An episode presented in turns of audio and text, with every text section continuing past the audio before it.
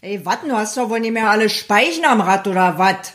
Doch, alle. Hier ist Speichenalarm, der Podcast von Alexander Dieck. Und ich habe mich überreden lassen zu 300 Kilometer an einem Tag mit dem Fahrrad. Klingt verrückt, ist es auch, aber so herrlich verrückt. Und hier erzähle ich von meinen Trainingstouren zum Lustmachen für alle Couchsitzer, die auch den Hintern hochkriegen wollen. Total wichtig, gerade jetzt in den Corona-Zeiten. Jeder Kilometer zahlt auf euch ein. Eine Runde auf dem Fahrrad ist der beste Stimmungsauffäller und Depri-Killer. Kommt mit und seht die Welt und vor allem den Frühling jetzt mit den Augen eines Radlers. Hallo, schön, dass ihr wieder reinhört hier bei Speichenalarm und ich möchte erstmal Danke sagen an euch, denn in der letzten Episode hat der Podcast die 2000er Hörermarke geknackt. Das heißt 2000 mal Dankeschön fürs Reinklicken, Runterladen und Zuhören. Das ist eine Wahnsinnszahl für mich, hätte ich auch nie gedacht.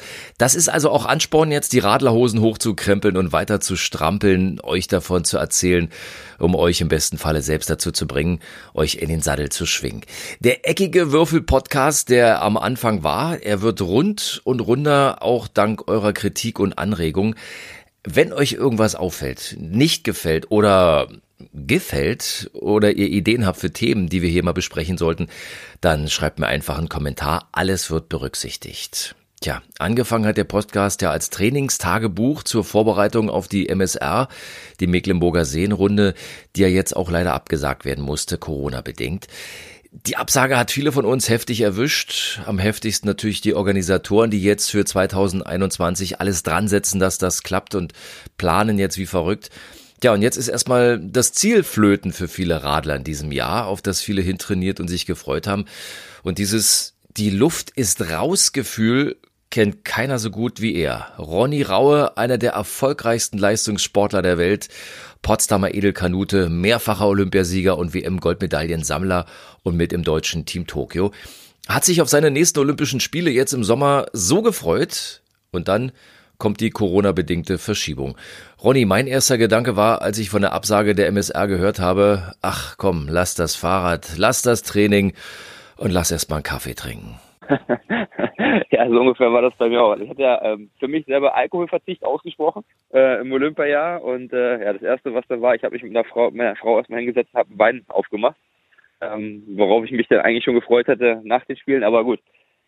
Natürlich ist es so, dass die Motivation aktuell ja auf dem Tiefpunkt ist und äh, man hat nicht wirklich Lust, sich auch ähm, ja zu quälen im Training. Deswegen sage ich, macht eigentlich das, wozu äh, der Körper noch fähig ist äh, und macht so ein bisschen, sage ich mal, das, was nötig ist, auch um um dem Herz-Kreislauf-System äh, zugute zu kommen und da nicht von äh, 100 auf komplett auf Null zu fahren. Und ähm, alles andere kommt mit der Motivation, kommt hoffentlich, wenn wir wieder wissen, worauf wir auf zutrainieren. Ronny Raue. Drücken wir ihm die Daumen, dass das mit seiner Olympia-Vorbereitung dann so läuft, wie er sich das vorstellt und dass er im nächsten Jahr in Tokio auch Medaillenbehang aufs Treppchen steigt. Tja, ich bleib auch dran. Also nicht mit Olympia, sondern mit Radeln zur Arbeit und bin Stand heute bei 970 Kilometer in diesem Jahr. Habe also die 1000 Kilometer Marke vor mir und ich habe noch keinen einzigen Kilometer bereut in diesem Jahr. Ich bin immer noch heiß aufs Bike, weil man auch äh, in dem Frühling viel näher ist. Man sieht jeden Tag irgendwas anderes. Das ist wie tägliche Frühlingsinventur. Ja, ach, die Kirsche ist da wieder ein Stücke weiter mit der Blüte und der Rasen da wird wieder grüner und der Surfer auf dem blauen Wasser. Das wird man als Couchsitzer nie so sehen können. Ich hoffe ja, dass der Funke überspringt auf euch und eure Couchens und ihr den Hintern hochbekommt. Ja, und dass der Funken überspringen kann, dafür habe ich ein gutes Beispiel hier. René, willkommen, mein Lieber. Hallo, Alex.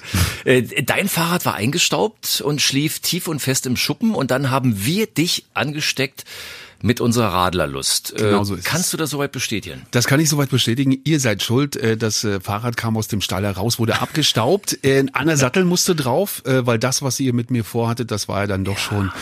Da braucht man schon vernünftiges Equipment dazu. Äh, Dementsprechend habe ich mir einen dickeren Sattel geholt, äh, so dass ich dann die folgenden 150 Kilometer, die irgendwann mal auf mich zukamen, dann doch meistern konnte. Ich meine, das wäre ja schon wieder ein Thema für sich. Sattel, ich kann mich erinnern, als du den geholt hast. Das Ihr ist habt sehr ein gelacht. Prozess.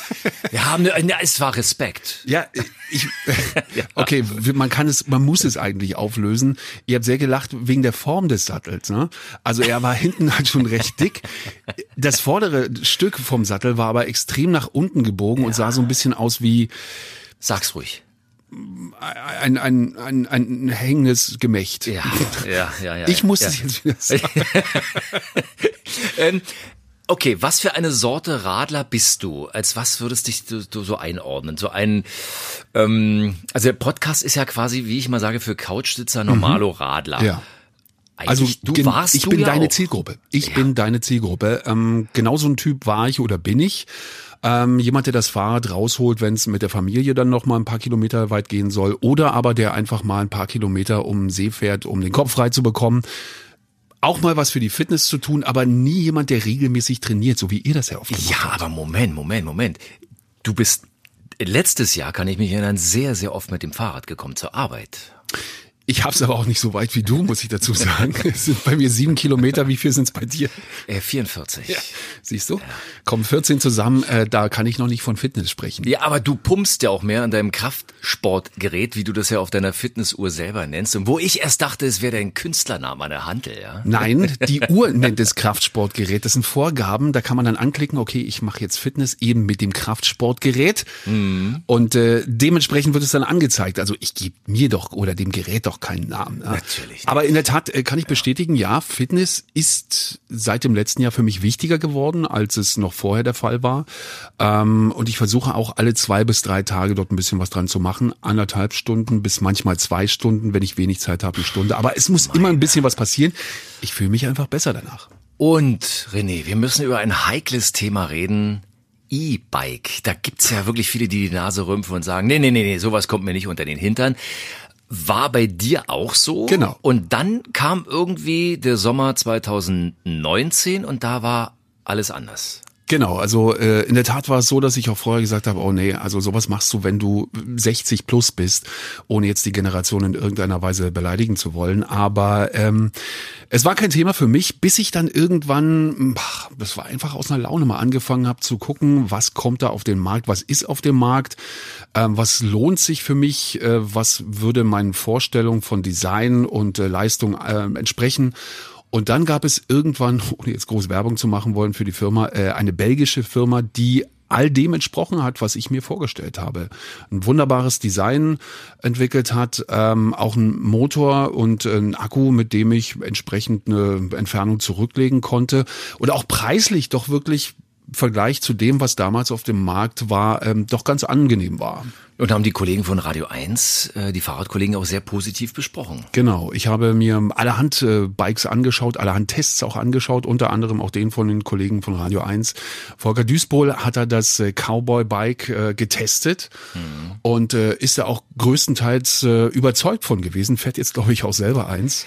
Ähm, und das hat mich dann wirklich dazu gebracht zu sagen, okay, ich will das Ding haben. Dann kann ich mich erinnern, äh, die meisten Kollegen von uns haben ja genauso die Nase gerümpft und haben gesagt, oh nee, ach komm, E-Bike. Und dann gab es das Weihnachtsessen mitten im Sommer, was wir ja immer mitten im Sommer machen, und haben, da bist du mit dem E-Bike gekommen und haben alle eine Probefahrt gemacht. Ja.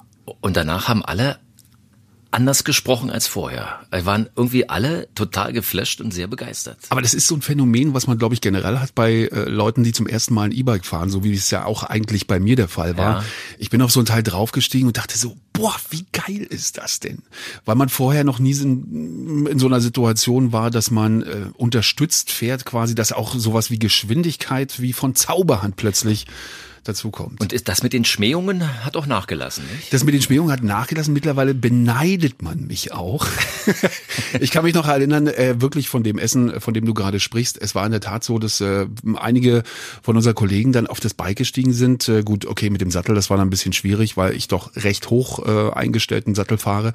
Aber die meisten haben wirklich gesagt, großartig, das macht so einen Riesenspaß, das ist einfach toll. Und es ist für mich bis heute auch wirklich ein großartiges Bike, ähm, was meinen Vorstellungen entspricht und auch vom Preis her wirklich durchaus erschwinglich ist. Aber bei einem Rennen muss man sagen, so wie wir es ja vorhaben, ist es doch eher unbrauchbar, nicht? Ein E-Bike. Da die Akkus, glaube ich, wie lange halten die? 70 Kilometer, 80? Es ist ähm, unterschiedlich. Es gibt da zwei Modi, die man einstellen kann. Zum einen äh, kannst du auch durchaus 30 km/h damit fahren. Natürlich nicht auf den Straßen, das ist ähm, in Europa nicht erlaubt, aber du kannst damit 30 km am Gelände fahren. Wenn du diesen Mo Modus öfter hast, äh, dann ist es natürlich äh, klar, dass der Akku auch schneller runter ist. Wenn du den normalen 25 km/h Begrenzungsmodus fährst, dann kommst du in etwa 70 bis 80 Kilometer und das kommt schon den äh, Angaben des Herstellers äh, sehr nah. Äh, René, wir sind ja Spreewaldmarathon geradelt, letztes Jahr 150 Kilometer mit viel Spaß. Du bist mir da sehr unangenehm aufgefallen. Du hast geschnarcht, kann aber auch an dem vielen Bier gelegen haben. Ja, wir waren da äh, so gar nicht sportlich an dem Abend davor, oder? Ähm, normalerweise geht man ja, glaube ich, früh ins Bett. Man äh, isst vorher entsprechend. Was haben wir gemacht? Wir haben uns das fetteste Fleisch reingezogen. Ja. Aber sehr lecker natürlich bei unserem Kollegen Daniel. Ja. Äh, wir haben ein Feuerchen gemacht. Es gab jede Menge Bier und ich glaube, so gegen eins waren wir dann im Bett verschwunden. Und natürlich, Entschuldigung, entschuldige bitte, nach anderthalb Bieren, dass man da mal schnarcht. Also. Ja, ja und, und zum Thema Trainieren und Vorbereitung, wer trainiert, du weißt, verrät das ganze Team. Ja. Ähm, und mir sagte neulich ein passionierter Radsportler, wenn du richtig anfängst, auf dem Rad zu trainieren, dann musst du dir mal nach sechs Monaten den Hintern angucken, da entwickelt sich was. Wie ist das es bei jetzt dir? Nicht appetitlich. Das klingt jetzt nicht appetitlich. könntest, könntest du schon als Chippendale nächsten Frauentag einspringen? Also am Hintern rum? Ähm, ehrlich gesagt, äh, vom Fahrradfahren äh, kann ich nicht unbedingt bestätigen, dass sich da was entwickelt. Einfach aus dem Grund, weil ich nicht so oft wie ihr auf das Fahrrad steige. Aber allein von meiner Kraftmaschine oder von meinem Kraftgerät, von dem du ja so gerne sprichst, könnte ich durchaus bestätigen, dass sich da ein bisschen was entwickelt. Ähm, was sagt eigentlich deine Frau zu dem ganzen Training? Ich habe den Eindruck, sie bremst so ein bisschen, oder? Also was, was die einfach, Rennen angeht. Das ist eine Frau, die sorgt sich um ihren Mann. Das ist doch eine ganz normale Geschichte. Ich weiß nicht, wie es bei euch zu Hause abläuft, aber meine Frau lässt mich nicht ins Messer rennen. Sie macht sich natürlich Sorgen ähm, und ist, äh, auch was das Training betrifft, dann doch schon dafür, dass ich hin und wieder mal aufs Fahrrad steigen müsste. Ich weiß jetzt nicht, ob es damit zusammenhängt, dass sie einfach mal die Bude leer haben möchte, ich störe, oder äh, ob sie sich dann doch wirklich Gedanken macht und sagt, er soll nicht ganz so absch schlecht abschneiden wie beim letzten Mal. Ich glaube, wir sind auch nur wegen mir zum letzten Mal letzter geworden. nein, nein, nein. Es ist ja ein Motivationspodcast okay, zur Selbstmotivation den Hintern hochzukriegen. Wie lautet dein Tipp? Außer man braucht ein paar nervige Kollegen, die einem ständig in den Ohren liegen? Mein Tipp ist, um äh, bei der Sache nicht den Spaß zu verlieren, mit kleinen Distanzen anfangen und sich langsam steigern. Wenn man gleich versucht, so einen harten Brocken zu nehmen, dann hat man irgendwie zwei Tage, drei Tage später schon keinen Bock mehr drauf, weil man sich nur an die Schinderei erinnert. Wenn man langsam steigert, ich würde vielleicht sagen, in zehn, fünf bis zehn Kilometer Abständen, dann hat man mehr Spaß dabei, einfach weil sich der Körper an das Bike gewöhnt, der Hintern an den Sattel und auch die eigene Fitness dann entsprechend der Strecke anpasst. René, ich wünsche uns ein paar saftig schöne Touren dieses Jahr. Oh ja. Komm gut aufs Rad und möge uns das Corona nicht in die Speichen kommen. Schön, dass du vorbeigeguckt hast hier. Hat sehr Spaß gemacht, danke. Und in der nächsten Episode von Speichenalarm werde ich mal ein Thema aufgreifen, was mich neulich umgetrieben hat. Kann man eigentlich als Radler auch geblitzt werden in der Tempo 30 Zone? Wenn man bergunter unterwegs ist, wie auf der Havelchaussee in Berlin, wo die meisten Radler mit Tempo 40 oder mehr runtersausen? werde ich besprechen. Nächste Episode hier bei Speichenalarm. Bis dahin, genießt den Frühling, gern auch auf dem Rad, aber denkt dran.